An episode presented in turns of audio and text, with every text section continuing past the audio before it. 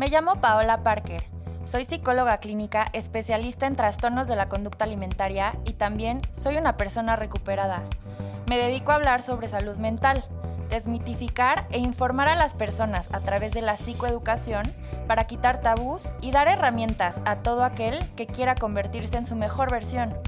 Este espacio lo he creado para ti, para que sepas que no estás solo y la recuperación es posible, no importa qué tan grande sea tu batalla.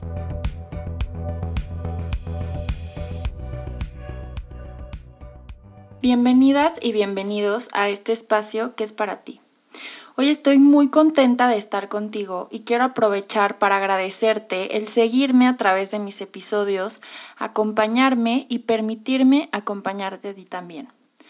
Hoy te quiero platicar de algo que a mí personalmente me pasó por muchos años a lo largo de mi vida, que probablemente a ti te haya pasado alguna vez y me gustaría compartirte las herramientas que yo he creado a lo largo de mi vida. Eh, son herramientas que he adquirido tanto personal como profesionalmente y que me han ayudado a manejar estas situaciones. Y lo que quiero platicarte hoy es qué hacer después de un atracón. Probablemente alguna vez te haya pasado que te hayas sentido muy ansioso alrededor de la comida, muy ansiosa alrededor de la comida y que llega esta sensación como de pérdida de control y de, no poder parar. Y pues la verdad es horrible porque es como que una parte de ti está muy consciente eh, dentro de este, porque este mecanismo es un mecanismo automático, entonces no sé qué tan acertado sería decir que, que hay una parte consciente, pero sí, o sea, hay una parte que pues que está ahí, que sabe que que tal vez ni siquiera tiene hambre, que sabe que tal vez después te vas a sentir mal, pero en ese momento es como que no importa, o sea, quiero comer y quiero seguir comiendo y ni siquiera estoy poniendo atención a lo que estoy comiendo ahorita porque estoy pensando en lo que voy a comer después de que esté comiendo lo que ahorita ¿sí me Y entonces se va haciendo como todo este momento y que es muy íntimo. El, el, momento del atracón es muy íntimo porque es como tú te estás relacionando con la comida y qué estás queriendo decir a través de este comportamiento impulsivo, compulsivo. Y, lo que viene después es pues esta parte, por lo menos a mí, me generaba mucha culpa, me generaba vergüenza, me generaba impotencia.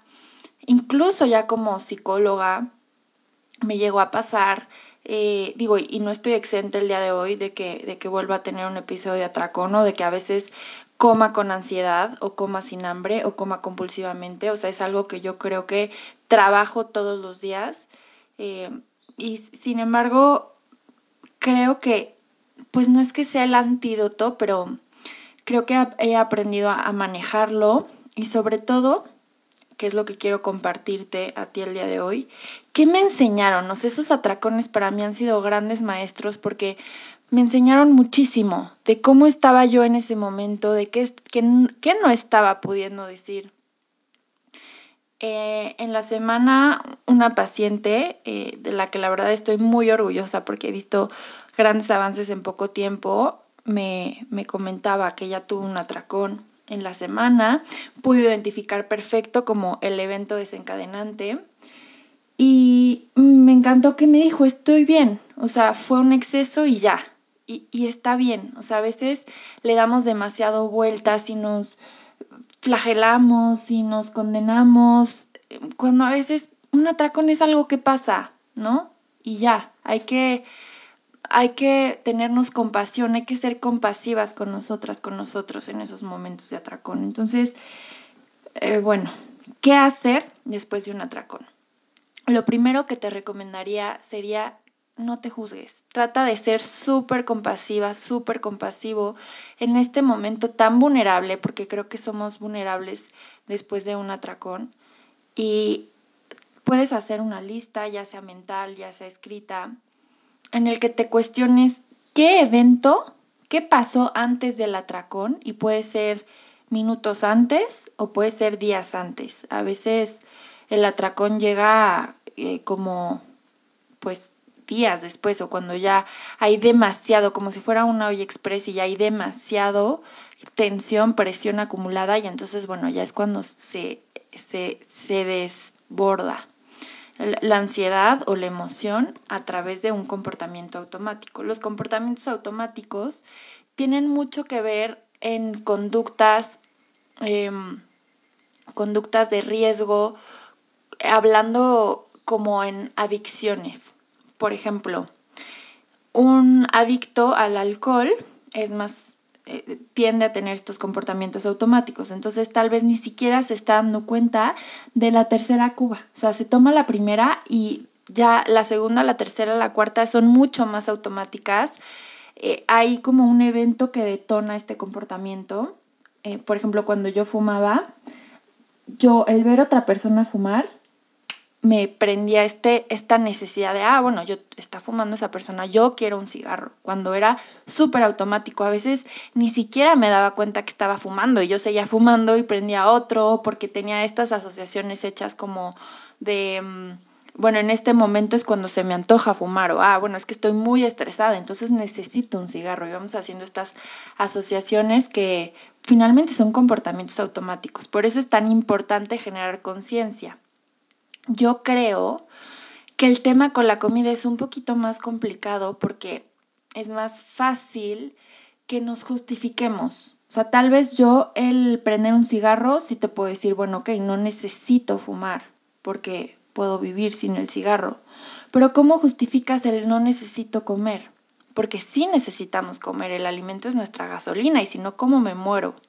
Entonces yo creo que ahí es mucho más fácil engancharnos en estos pensamientos de mantenimiento del síntoma, como, bueno, es que hoy hice muchísimo ejercicio, o sea, claro que tengo que comer, si no me voy a sentir mal, eh, o no sé, me, me, merezco comer porque pues hoy me esforcé mucho en tal cosa, o sea, esto tiene que ver con recompensas, eh, premios con la comida, que lo he platicado en otros episodios.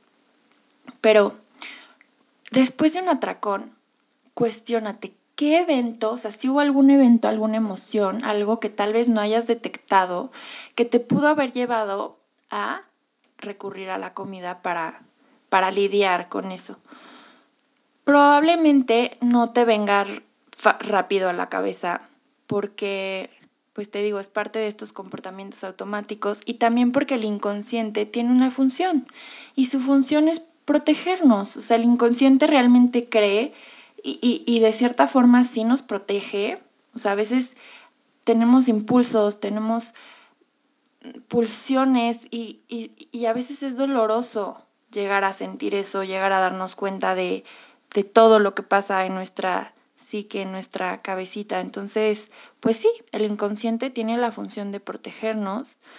Em, y por eso es un trabajo constante el hacer conciencia, el aprender de ti, el conocerte, porque no lo vas a pensar y luego luego es como, ah, sí, ya identifico perfecto, es que me peleé con mi jefe y entonces eso me recuerda al tema que yo tengo con las figuras de autoridad y me, entonces me, dio en, en, la herida que yo no he trabajado con mi papá que de chiquita era, fue un padre ausente y entonces yo me fui a la comida para llenar esa sensación de vacío. O sea, es todo un proceso que probablemente a la primera tú no lo veas. O sea, igual dices, pues sí, me peleé con mi jefe, pero X ni fue para tanto. O sea, y entonces el que tú vayas escribiendo eso te va a ir dando las herramientas para que si volviera a pasar, vayas, ok, bueno, a ver, tal vez aquí hay un patrón. Ya me di cuenta que cuando me peleo con mi jefe me siento más ansiosa. Ya me di cuenta que cuando no duermo bien me siento más ansiosa y más compulsiva con la comida.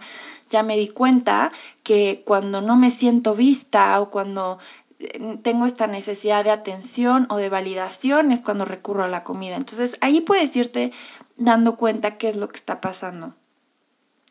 En mi caso personal, creo que tiene que ver con una sensación de no ser suficiente. O sea, cuando yo, yo siento como que no soy suficientemente bonita, inteligente y, y estoy buscando esta validación y no, no, no siento que recibo esa validación, que pues claro que esa validación he aprendido a que me la tengo que dar yo misma, porque por fuera, aunque esté enfrente de ti, ¿eh? si, tú no, si tú no te sientes merecedora, si tú no has trabajado esa pues sí, la, relación contigo y, aprenderte tú a validar, aunque estés en, bueno, o sea, tengas los followers que tengas y, y estés en la tele y en los carteles y todo mundo te admire y te, o sea, al final, si tú no te haces a, es, si tú no te validas de esa forma, no va a ser suficiente. Entonces tienes que trabajar por eso es importantísimo identificar y que tú empieces a trabajar en cómo dártelo a ti mismo, eso que te está faltando, por decirlo entre comillas, o eso que te está moviendo, que te genera ruido. Otra cosa importante que puedes hacer después de un atracón es, y todo este proceso te lo voy a repetir las veces que sea necesario, hacerlo súper eh, con conciencia de compasión, o sea, no juzgarte, simplemente es acompañarte a ti misma en, en este proceso que estás pasando. Y te digo, los atracones son grandes maestros, entonces velo como una área de oportunidad, no lo veas como, ya la reí otra vez, qué mensa soy, nunca voy a aprender, por eso, no, acompáñate. Sin juzgarte, simplemente es averiguar, a ver, ¿qué está pasando aquí? Algo, algo importante que, que hacer después de un atracón es, digo, cuando ya hiciste un poco este ejercicio de excavar qué está pasando, ok, suelto, o sea, me perdono, si tienes mucha culpa, entonces perdónate, me perdono por no ser perfecta, me perdono por, eh, por tener conductas automáticas, por eh, no ser más consciente, me, por, lo que, por lo que te tengas que perdonar, yo lo que, lo que utilizo es me perdono por no ser perfecta, porque creo que ese es eh, pues un tema que, que yo tengo. O sea, yo, yo creo que siempre o muchas veces he tenido esta necesidad de tengo que hacer todo bien y tengo que ser buena en todo y tengo que ser validada y tengo que ser reconocida. Y entonces desde ahí también vienen mis temas con la comida, la necesidad de ser perfecta. Es que tengo que tener el cuerpo así y no me puedo permitir tener em, pues imperfecciones, que finalmente eso yo creo que es una, lo voy a decir, es una estupidez, porque claro que el cuerpo, el cuerpo con imperfecciones es un cuerpo perfecto. Un cuerpo estéticamente perfecto no existe. Eso es obra de Photoshop y ya, o sea, pero bueno, no, no me voy a meter tanto en ese tema ahorita después lo exploraremos más. Y entonces es perdonarte, acompañarte y volver a comer. Eso es lo más simple que puedes, lo mejor que puedes hacer después de un atracón es volver a comer. Porque ¿qué pasa? Que nos inunda esta sensación de, no, ahora sí, ya la regué y entonces no lo vuelvo a hacer y entonces ahora sí mañana no como y voy a hacer más ejercicio y es que no aprendo, entonces ahora me castigo y nos castigamos y entonces eso nos va a generar que estemos en un ciclo interminable. Lo mejor que puedes hacer después de un atracón es volver a comer. Pero ojo y muy importante, siempre y cuando tengas hambre real. Vuelve a escuchar a tu cuerpo es lo mejor que puedes hacer. Volver a escuchar a tu cuerpo, volver a conectar con tu cuerpo, perdonarte por no haberlo sabido escuchar en otro momento cuando tal vez tu cuerpo te pedía eh, que expresaras algo, que tu cuerpo te estaba pidiendo que marcaras un límite y no supiste hacerlo y recurriste a la comida. Ok, me perdono por no ser perfecta, me amo por seguirme acompañando y ahora elijo escuchar a mi cuerpo todos los días tienes una oportunidad nueva de acercarte a ti misma, de escuchar a tu cuerpo. Y entonces vuelve a comer. Y vuelve a comer sin culpa, tranquila, sabiendo que vas a escuchar a tu cuerpo, que tu cuerpo va a saber responderte con sabiduría. Y eso te va a dar la tranquilidad, te va a dar eh, la libertad de volver a, a conectar contigo y estar tranquila y estar en paz.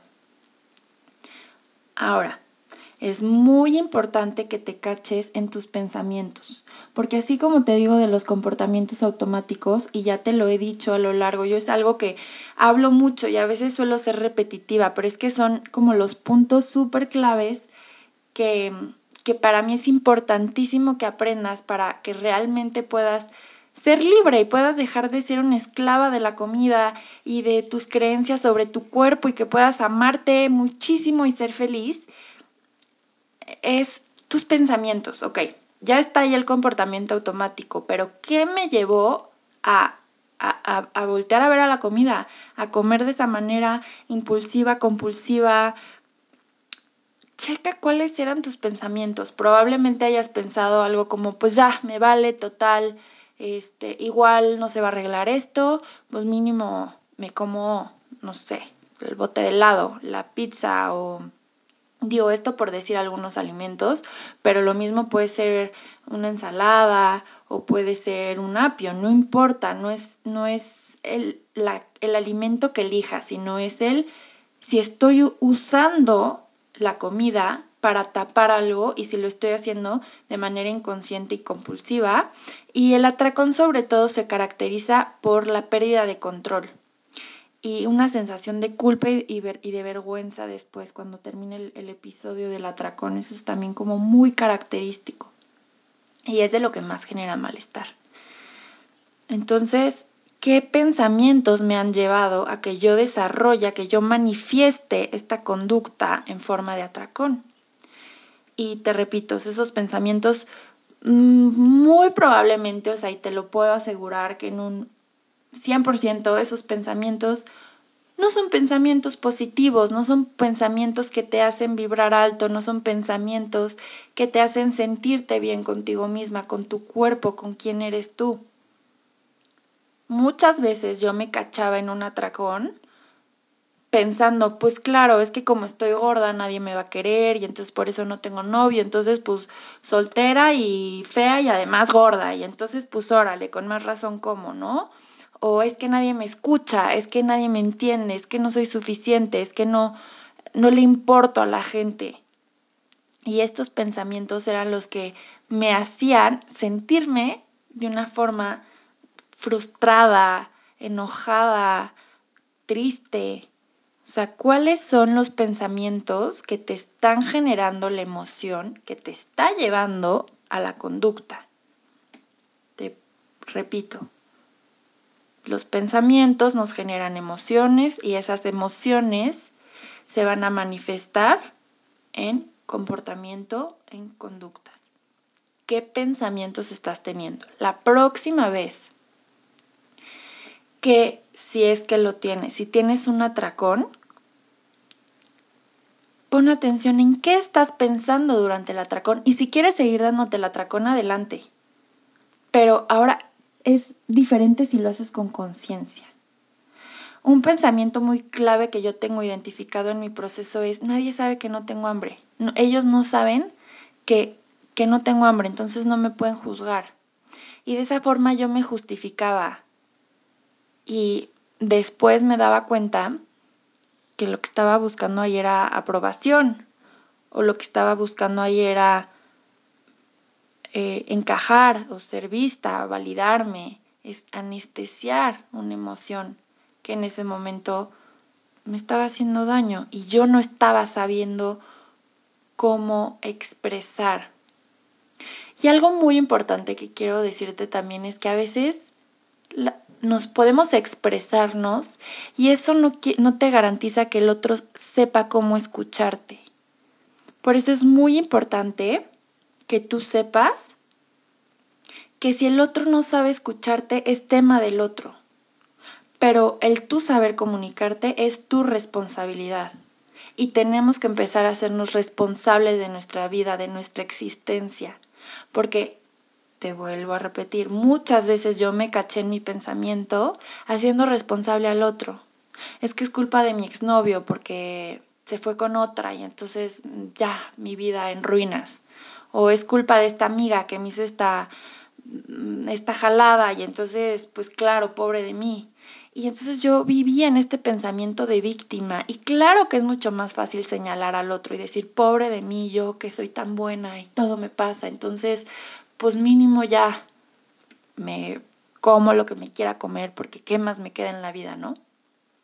Hazte responsable de tu existencia, hazte responsable de tus emociones y hazte responsable de lo que te toque comunicar.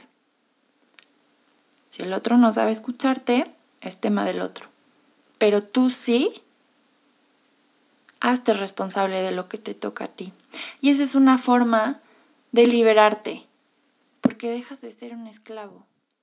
Y la comida no es el problema, la comida nunca ha sido el problema. Yo, muchísimas personas conocidas, familiares, amigas, eh, amigos, pacientes, eh, personas que mm, no son mis pacientes, pero me siguen y entonces me escriben y, y me platican sus experiencias. O sea, es impresionante el tema de la comida, como todos o a la gran mayoría de las personas, o sea, son muy pocas las personas que conozco que comen y ya, o sea, no es un tema la comida. ¿Por qué? ¿Por qué si, si puedes vivir sabiendo que en tu despensa hay un cloro y lo vas a usar cuando tengas que limpiar y ya, pero mm, tu vida no gira alrededor del cloro? O sea, digo, estoy diciendo una babosada, pero así puede ser también tu relación con la comida, o sea, saber que la comida está disponible para cuando la necesites, que la necesitas cuando eh, tu cuerpo, para alimentar a tu cuerpo, para nutrir a tu cuerpo, cuando tu cuerpo está en necesidad de gasolina, de energía, confiar en tu cuerpo, de que tu cuerpo va a saber usarlo para nutrirte y ya está. Espero que estas palabras puedan servirte de alguna, de alguna manera. El proceso de, la compulsión por la comida, del comedor emocional, de los atracones, del ciclo de atracón purga también, que después luego hay conductas compensatorias. Si las hubiera, entonces bueno, ahí sí hay, merece atención clínica mucho más profunda, mucho más específica. Pero creo que estas herramientas te pueden empezar a ayudar a transformar tu relación con la comida sin la necesidad de, pues tal vez de iniciar un proceso terapéutico, que claro que sería lo ideal, pero entiendo que la terapia no es para todas las personas. Y hay otras herramientas terapéuticas que tú puedes usar y que pueden ayudar a transformar tu vida, a sanar tu vida y a liberarte de todas estas conductas, de todas estas creencias y de todos estos pensamientos que te pueden generar malestar. Muchas gracias por escucharme. Si tienes alguna duda, ya sabes, puedes seguirme en mis redes sociales, arroba psicoparker en Instagram. Em, gracias a Local Agencia, gracias a Radio 11, gracias a ti que me estás escuchando. Y yo voy a seguir generando material, generando ideas, generando emociones también y compartiendo contigo para transformar tu relación contigo misma, para transformar también mi relación conmigo misma a través de mis palabras. Yo sigo creciendo, este es un espacio para ti y te agradezco el, el haberme acompañado. ¿Te identificas? Yo te acompaño.